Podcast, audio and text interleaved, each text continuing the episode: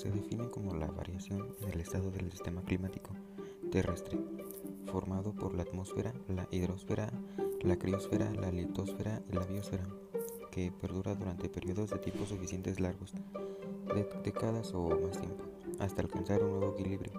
Puede afectar tanto a los valores medios meteorológicos como su variabilidad y extremos. Los cambios climáticos han existido desde el, inicio de la historia de la Tierra. Han sido graduales o abruptos y se, han debido a causas diversas, como la relación con los cambios en los parámetros orbitales, variaciones de la radiación solar y la deriva continental, periodos de volcanismo intenso, procesos bióticos o impactos de meteoritos.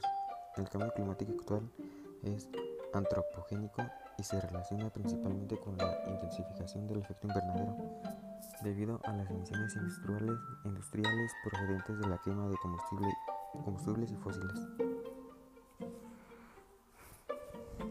Los científicos trabajan activamente para entender el clima pasado y futuro mediante observaciones y modelos teóricos.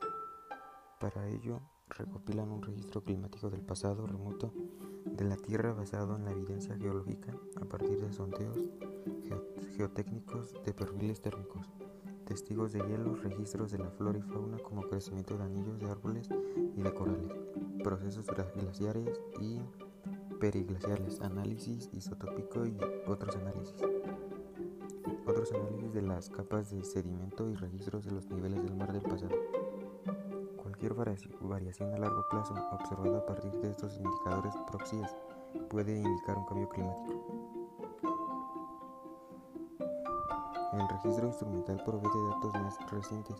Buenos ejemplos son los registros instrumentales de temperatura atmosférica y las mediciones de la concentración de CO2 atmosférico.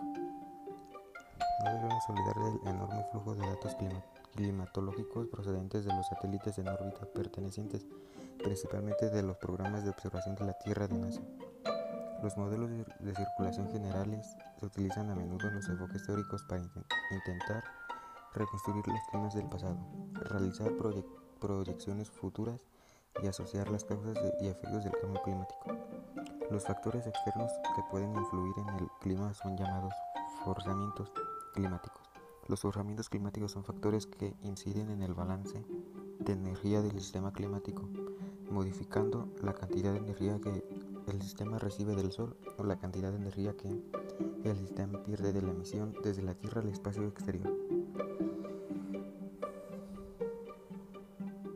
Los climatólogos que estudian el cambio climático actual suelen denominarlos forzamientos radiactivos y consideran básicamente cuatro de ellos, la cantidad de la radiación solar en lo alto de la atmósfera, constante solar, el albedo terrestre, la concentración de gases de efecto invernadero y la concentración de aerosoles tanto de procedencia natural como son los procedentes de erupciones volcánicas como los de origen antropogénico que proceden de actividades humanas, entre otros.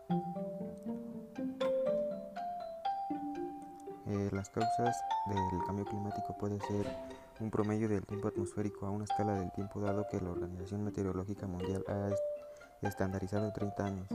Los distintos climas se, corresponden principalmente con la latitud geográfica, la altitud, la distancia al mar, la orientación del relieve terrestre con respecto, con respecto a la insolación vertientes de Solana y Umbría y a la dirección de los vientos.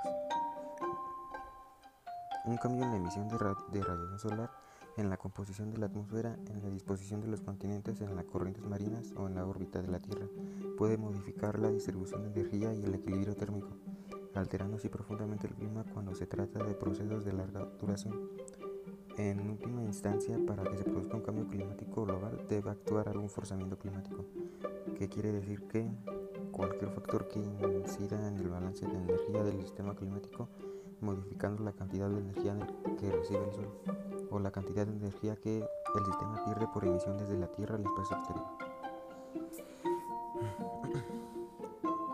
Otros factores como la distribución de los continentes puede terminar afectando a alguno de los forzamientos e inducir un cambio climático global. Eh, un ejemplo puede ser la ocupación del océano ecuatorial por una gran masa de tierra como ocurrió con su supercontinente Rodinia durante el neoproteísmo Pterozoico puede contribuir, puede contribuir a una mayor reflexión de radiación solar, aumentando el albedo y produciendo cierto enfriamiento que puede provocar la formación de hielo.